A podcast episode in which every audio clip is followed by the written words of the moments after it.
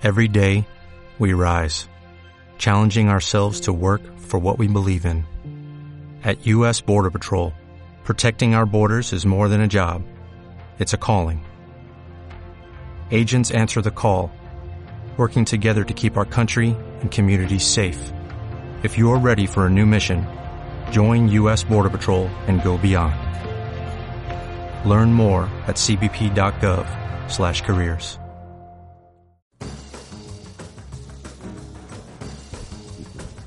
escuchando Base Otaku con Dani Coronado y Alex Serrano.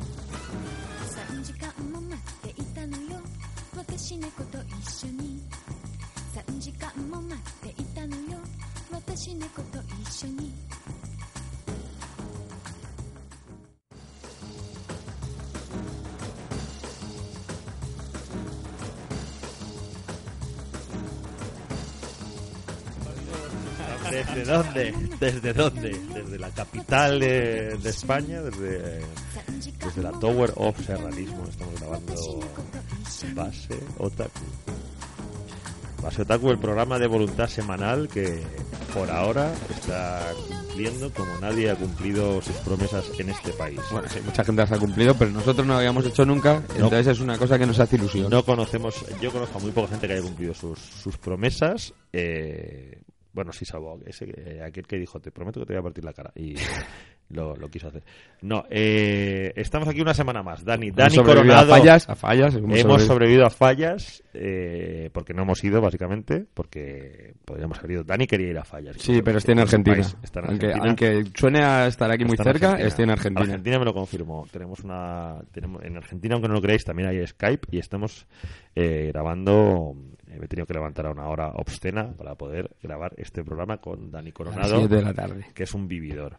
Entonces, bueno, amigos, eh, afortunadamente para, para la salud de los padres eh, valencianos, Dani Coronado no ha ido a las fallas, entonces estamos aquí grabando este programa en el cual vamos a hablar de, eh, de mangas eh, distópicos, eh, con- Distó- Distópicos, utópicos y de miedo. utópicos y un poco experimentales, ¿no? Eh, que generan un- una sensación rara de, de- vamos, cómic japonés en su esencia, porque, porque si no da mal rollo no es japonés, amigos. Y eso que habéis oído de fondo es que se nos acaba de acabar el vino. Así que esto Viva va a tener que ser rápido.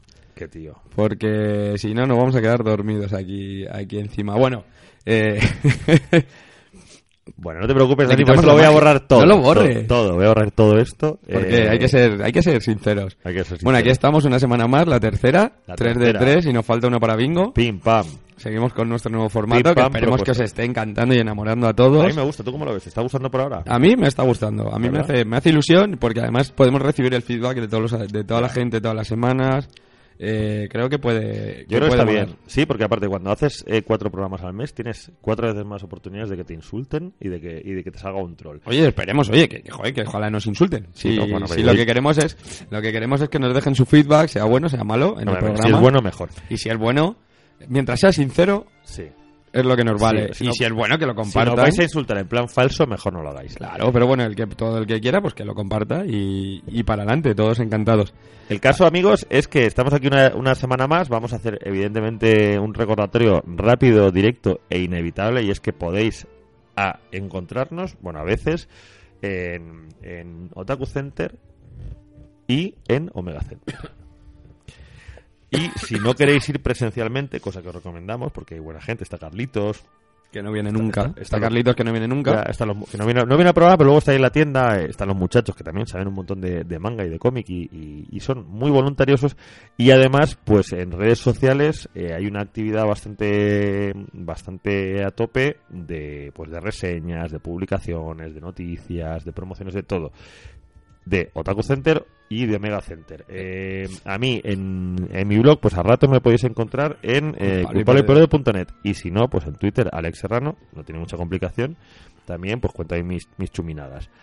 Y pues nada, aquí estamos, eh, echando un poco el, el momento, Dani y yo, y que vamos a hablar de dos mangas. Dos Sí. mangas. Vaya, Bueno, que- vaya hemos dos tocado este, este mes hemos tocado, la primera semanita tocamos un poquito de Seinen, esta, la segunda hemos tocado Soho, Sonen también, Y ahora volvemos otra vez con el Seinen, que realmente son trampas porque es un poco nuestro género favorito, Nuestro género favorito. pero intentaremos darle un poquito también más de chicha al, al, al Shonen, que quizás lo que se nos va a quedar cortito este mes, pero Sí, bueno, pero como bueno, vamos ya. a hacer cuatro programas, también nos da... Esto lo, lo iremos corrigiendo sobre la marcha. Nosotros ya, pues, hay que decirlo, desde, desde que tenemos 14 años, Dani y yo eh, hemos tocado todo lo que hemos podido y todo lo que nos han dejado. Entonces, Legal. legalmente, por supuesto, y con consentimiento siempre. Entonces, pues, eh, somos gente inquieta y nos gusta, pues, eh, intentar ofrecer un panorama variado de, de lo que es un, un mundo tan denso y tan y tan vasto como es el, del manga, porque es que se publica mucho manga y mucho mejor manga de lo que realmente pensamos.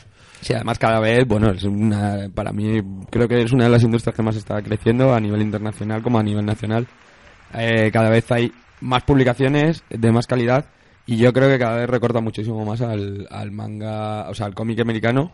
Y bueno, el- para mí creo que es el segundo sector de ahora mismo de cómic a nivel internacional después del americano y aún así estaríamos, eh, creo que está, estaría muy a la par en muchísimos países. Pues eh, y así, eh, teniendo en cuenta esto, ¿cómo no, ¿cómo no nos vamos a plantear hacer pues, un programa semanal en el cual podamos hablar de mucho manga y hablar eh, pues bien y, y en, y en profundidad?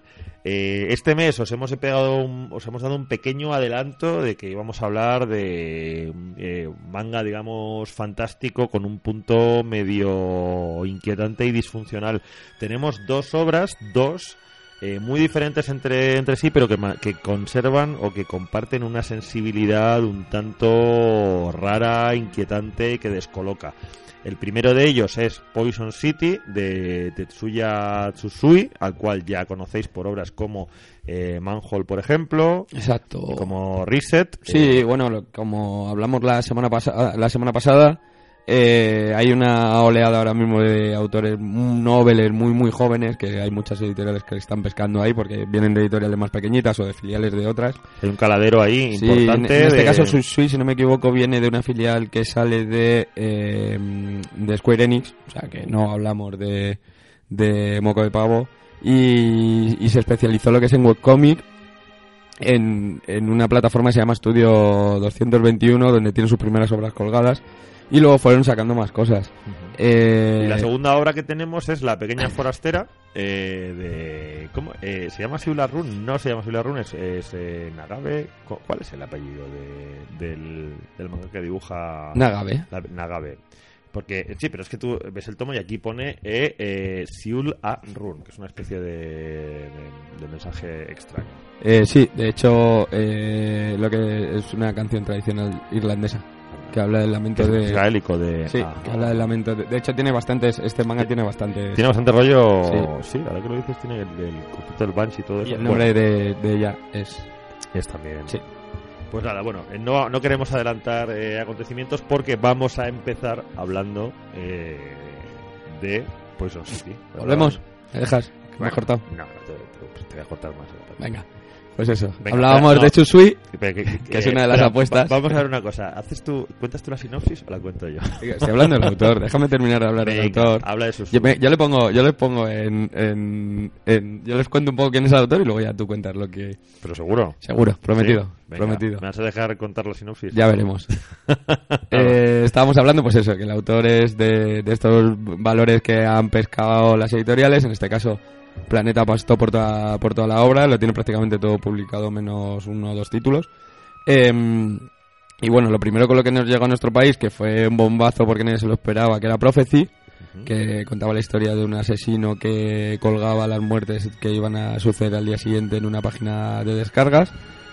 Eh, pues eso, serie cortita, tres tomos, cortito al pie, exitazo. Muy del rollo Dead Note y tal. Bien, hay algunas obras más que se parecen. Bien.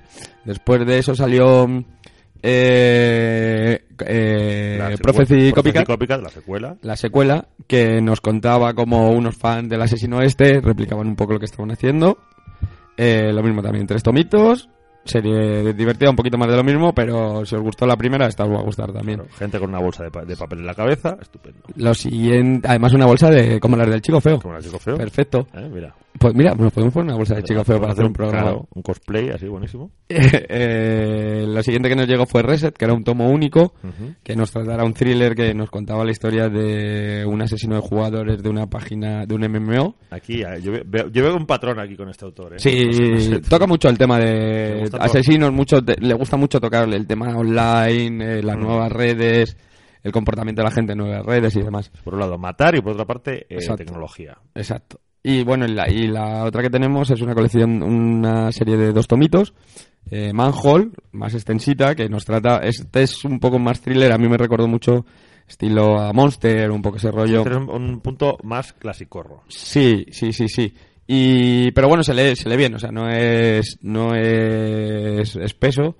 Y una de las cosas buenas que tiene este autor es que es eh, tiene obras muy cortitas, ¿no? O sea, no se vuelve loco desarrollando una, ide- una idea, dándole vueltas y demás, no. O sea, es rapidito, esto es lo que pasa, esto es como esto es como, como se desenvuelve. Y Manhole los trata es un thriller de dos, dos policías eh, que empiezan a investigar unas muertes un tanto extrañas de, de un virus que está inoculando a la gente para, para controlar la humanidad y asesinar. Un poquito así a grandes rasgos. Y la que tenemos es la última obra que ha salido en nuestro país del autor, que son dos tomitos, que se llama Poison City, y que para mí te tengo que decir que fue- esto fue una decisión tuya y que para mí ha sido una más que grata elección Ajá. habernos leído este manga este mes. Mm. Así que nada, te dejo que Esto- lo cuentes. Esto tengo que decir que me, que me da doble alegría, pues normalmente eh, suele ser, eh, claro, aquí el experto, por razones más que evidentes en manga, es, es Dani. Y cuando llegas a alguien como Dani y le, y le sugieres un, manga y le sorprende y le gusta, eh, pero en plan sincero, no en plan de no en plan de charla de almohada, pues también está guay.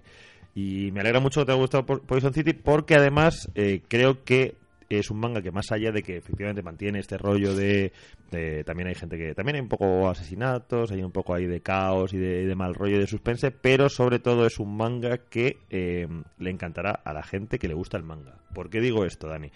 Porque eh, hace un retrato súper detallado y súper currado de cómo funciona la industria del cómic en, Japón.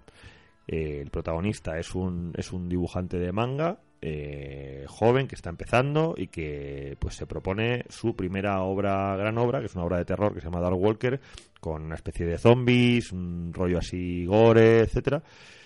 Y lo que pasa es que esto, esto ocurre pues en un entorno en, en- en- en el de, en un entorno en el cual eh, Japón se prepara para las Olimpiadas de 2020 y hay un rollo un poco pues Black Mirror un rollo en el cual eh, el gobierno parece que está intentando controlar a la gente está metiendo un poco de censura ley, ley mordaza extrema no quiere que haya demasiada sangre no quiere, no quiere que haya sexo. Entonces bueno pues en este entorno este dibujante de manga ve cómo su obra de, zombies y ciertamente sanguinolenta pues se- se ve un poco coartada e incluso censurada.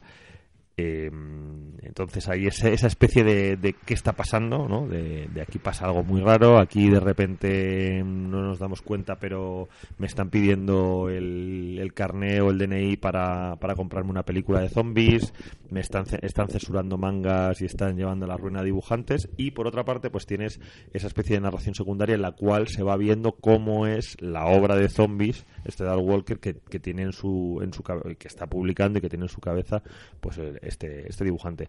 Hay dos niveles de, de narración que son muy interesantes y un desarrollo, pues eso, muy... eh, para mí la referencia más, más clara y más directa, ya te digo, sería, sería determinados capítulos de, de- determinados momentos de, de Black Mirror.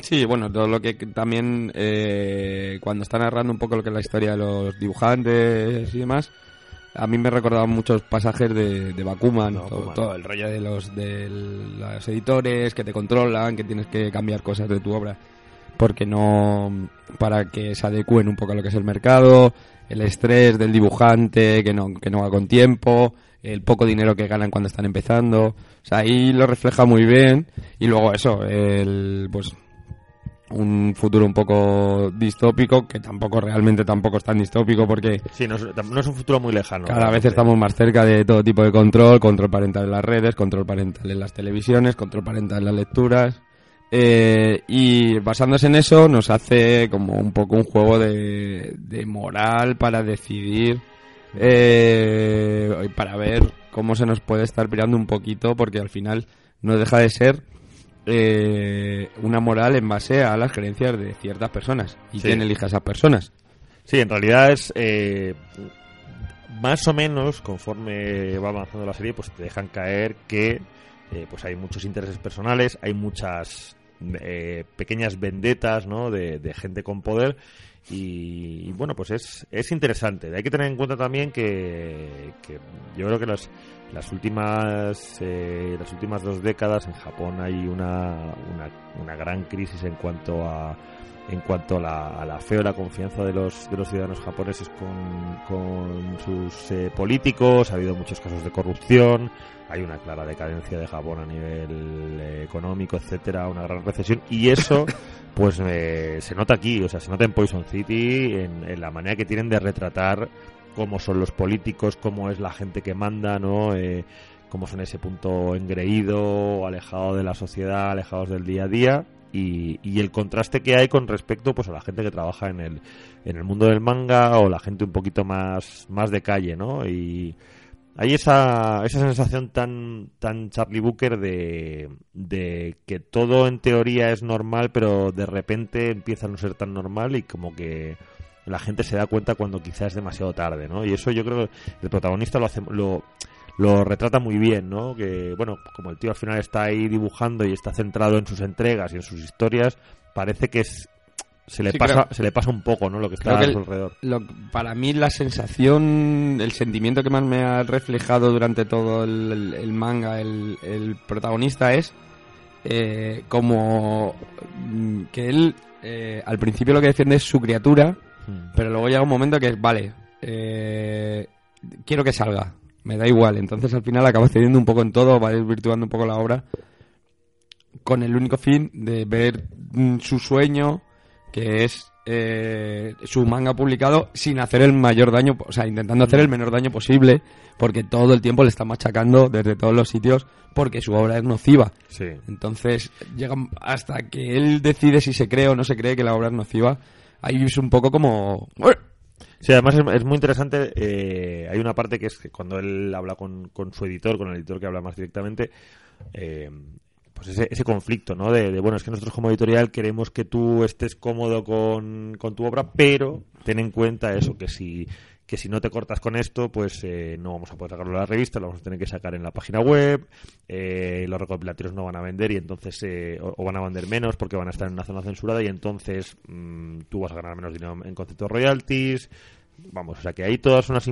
O sea, es, es como... Hay, hay una reflexión eh, que evidentemente el autor, más que dejarla super ahí, la lanza sobre el, el conflicto que supone para para un, un autor pues tener esa, esa libertad creativa de poder hacer lo que te dé la gana y la realidad de un mercado como el japonés tan salvaje y tan exigente.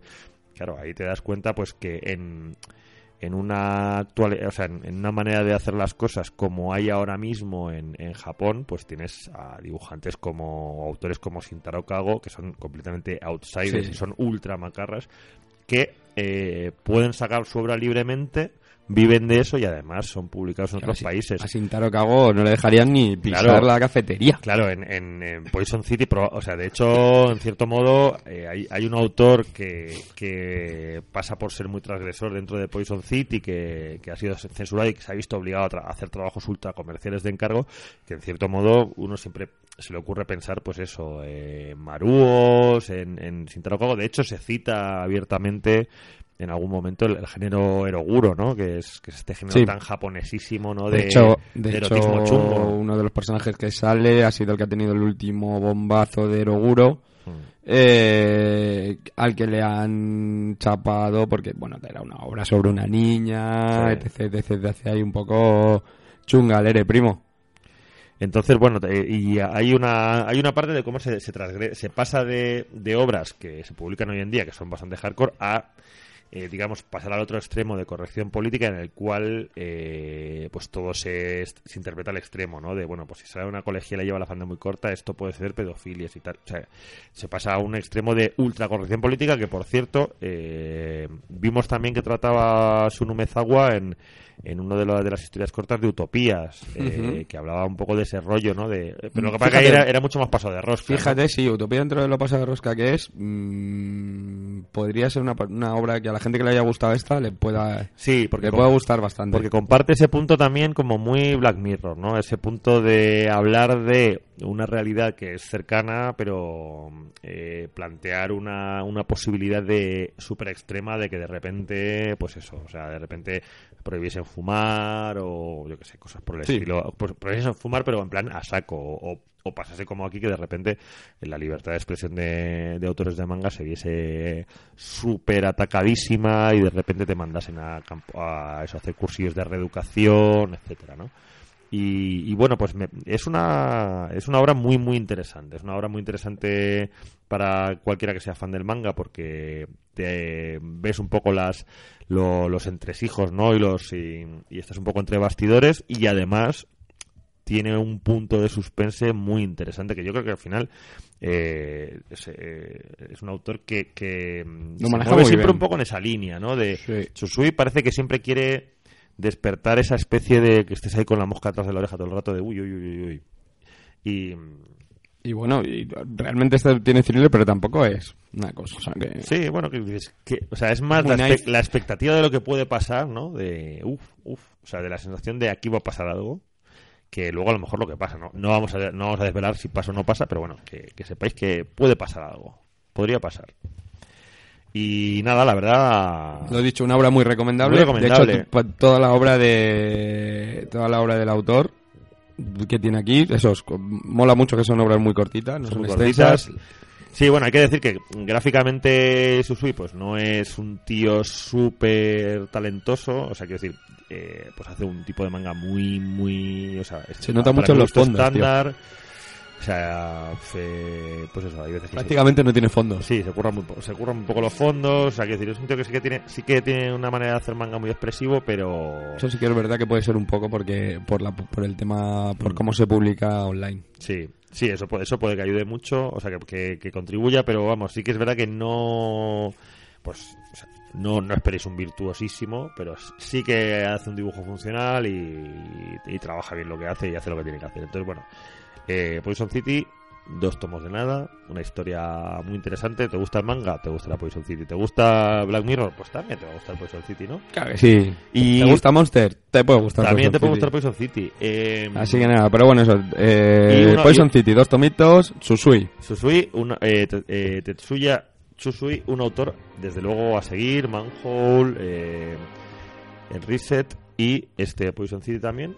Y vamos a pasar a... Bien, por Planeta. Vamos a pasar, sí, bien por Segunda Planeta. obra. Segunda obra de, de la semana, que es una obra también peculiar Y preciosista. y preciosista. Eh, la pequeña forastera de Nagabe tiene el subtítulo de Siul a Run, que Dani nos va a explicar exactamente de qué quiere decir eso de Siul Bueno, pues es eh, lo que os decía antes, es una, una canción de cuna, eh, bueno, tradicional irlandesa, eh, que trata sobre el lamento de una mujer que el, el amante se va, se va a la guerra. O sea, es como, debe ser algo así como Mambrú. Pues una Un cosa, Mambrú- una cosa así. Un Mambrú irlandés. Luego tiene más, tiene más, más toques de, más toques del- de, de folclore eh, irlandés. Cosas que tiene la pequeña forastera, pues tiene un punto gótico, un punto a películas como The Witch, un punto incluso eh, Lovecraft. Eh, la premisa es bastante sencilla. Es una, un país en el cual hay una hay una, un territorio exterior en el cual viven eh, una especie de personajes monstruos que, te que si te tocan te transmiten maldiciones y una zona interior en la, en la que viven los eh, humanos supuestamente eh, normales. Eh, mira, también me recuerda mucho, por ejemplo, no sé si te acuerdas de la peli de, de Salaman, que era la del bosque, que Ah, estaban sí, los que vivían en el bosque y fuera había como, como monstruos. Pues esto es un poco esa línea. Y entonces en la parte exterior eh, hay un señor que es el, un señor que... Bueno, es un monstruo de- realmente. Sí, es una especie de demonio con unos cuernos como muy demoníacos y que cuida y intenta que no le pase nada a una niña que ha sido abandonada, aunque ella no sabe que ha sido abandonada. Y, Es- y bueno, la premisa no, la premisa es muy sencilla, pero luego da bastante juego. La La- cosa. sí, la premisa es eso. Hay, como dices tú, hay, hay, digamos que hay un mundo dividido en dos, Mm. en el que por un lado están los monstruos y, en el- y por otro lado están los, eh, los buenos o los malos, que todavía no sabemos, bueno, exacto. todavía no sabemos quién es. Eh, y tenemos a un demonio que, que es eh, claramente Belcebú. Sí, es una especie de Belcebú, tiene ese punto, tiene ese punto muy la rep- de representación clásica de Gustave Doré, etcétera, sí. de del demonio con los cuernos, la- el, el macho cabrío, etcétera, Que es- pero que luego es un es, Es un buenazo. Es un bueno, es un buenazo con la niña. Estamos viendo Sí, que, claro. que empieza, la historia empieza cuidando a una niña. eh, la intenta separar de todo lo que conlleva el, el otro mundo, que no se mezcle con el resto del mundo. Y, y bueno, vemos que tiene una, una actitud muy, muy, muy paternalista. Y que todo se rompe cuando la niña se escapa y tiene contacto con alguien del exterior. Hmm. Eh, la narración de la. Bueno, el- gráficamente eh, es, es un dibujo bastante entre oscuro Hmm. Y, sencillo. O sea, porque realmente los trazos de la niña son muy, muy facilitos. Eh, utiliza muchísimo, muchísimo el oscuro, el negro la- y los. Y, o sea, muchas ilustraciones enteras en, en negro. eh, que nos hacen un rollo muy evocador, muy gótico, muy, muy lacrimógeno, muy triste. O sea, es que es. eh, tú ves la obra, ves los dibujos, incluso las expresiones del, del, del doctor, Ujú. Y dan pena, o sea, es todo el rato como de pena, como de... eh, Sí, él es- siente pena por la niña, por eso, porque la han abandonado, pero no puede decírselo, la niña es muy ingenua y pregunta las cosas que preguntaría un niño, de cuándo viene mi tía, puedo ir a buscar a mi tía, etc. Y, y bueno, es una obra que ya está por el tercer tomo en nuestro país, eh, también mejora mucho, o sea, según va desarrollándose la historia, va mejorando, va mejorando bastante porque vamos viendo más cosas de, más motivos de por cuáles hay dos mundos separados, eh, quiénes son los buenos, quiénes son los malos, la niña se va dando cuenta de lo que es toda la realidad, eh, es un poco es un- es una obra muy curiosa para, bajo mi gusto bajo mi punto de vista es una obra que me resulta muy muy curiosa Sí, es una, es una obra eh, que tiene un tono, pues un tono muy gótico. El- la gente que esté con, con ese rollo de novelón gótico, pues eh, reconocerá influencias de Edward Gore y de incluso de una parte de un toquecillo a lo Tim Burton también. El Tim Burton, Sí, sí, eh, sí, el Tim Burton más, más gótico y más oscuro, muy ese rollo un poco tan, tan Alan Poe, en ese, en ese aspecto sorprende mucho. Eh, luego es, no sé si estarás de acuerdo, Dani, que es uno de esos mangas en los que realmente mucho, mucho tampoco pasa. No, no, Eh, no, es, o sea, no, porque además prácticamente de esto, eh, prácticamente todo el tiempo estamos viendo eh, la relación y un poco cómo educa el doctor a la niña y prácticamente no hay interacción con, con nadie más, con Sí, más personajes. es- es- Entonces, es una historia contada por dos, por dos personajes todo el tiempo. Eh, digamos que para mí la obra esta es un gran cliffhanger, ¿vale? Porque son cuatro tomos, o sea, ahora mismo en Japón tenemos cuatro tomos, aquí han salido tres, y puede ser la hostia, O puede o, ser un blufazo. o puede ser un, un bluff muy gordo. A mí me recuerda a To Your Eternity, que es una obra que, con la que estoy emocionado desde el tomo 1. eh, pero llevamos cinco y a lo mejor ya debería empezar a pasar cosas. Entonces, entonces creo que es un poco así. Aún así, eh, lo que te digo, el dibujo me parece una auténtica pasada, me parece muy, muy, muy bonito. La narración me parece muy, muy bonita. La relación que tienen los dos personajes me parece muy, muy bonita. Y Sí, es- es- eso eh, viene a ser eh, una una especie de revisitación de, de- de muchas cosas muy clásicas, ¿no? De la, de, la, de la historia de la bella y la bestia, en el fondo. Sí.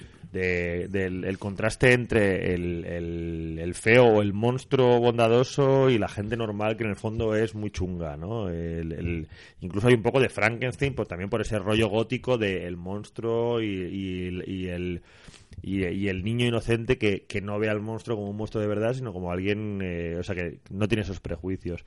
Y, y bueno, pues es, es una obra muy, muy estética, muy de, con, con ese con ese punto gótico romántico de la casa en el bosque. A mí, a mí, a pesar de ser un dibujo muy sencillo, me parece un dibujo con muchísima fuerza. O sea, yo- yo a mí esto lo abrí y me lo cogí No, sin- tiene- por el hecho de que me gustó el dibujo. Dije, hostia, esto, No, sin tiene- saber lo que era. Tiene muchísima fuerza, aparte tiene un, un estilo muy marcado, ¿no? Ese rollo, eso de romántico gótico, las portadas, etcétera. Yo creo que, que es muy fácil que llame mucho la atención de, de un determinado tipo de, de lector que le gusta este, este punto así tan tan cumbre por las cosas, por decirlo de alguna manera, ¿no? Creo también que a, a nivel estético y diseño de personajes Luego, el, el- el protagonista, el doctor, es, es una auténtica pasada, incluso la niña, el entorno, todo, está todo diseñado de una manera muy, muy atractiva. hay otra obra para quien le guste esta, o para quien le guste la otra, que se pueda acercar un poquito referencia.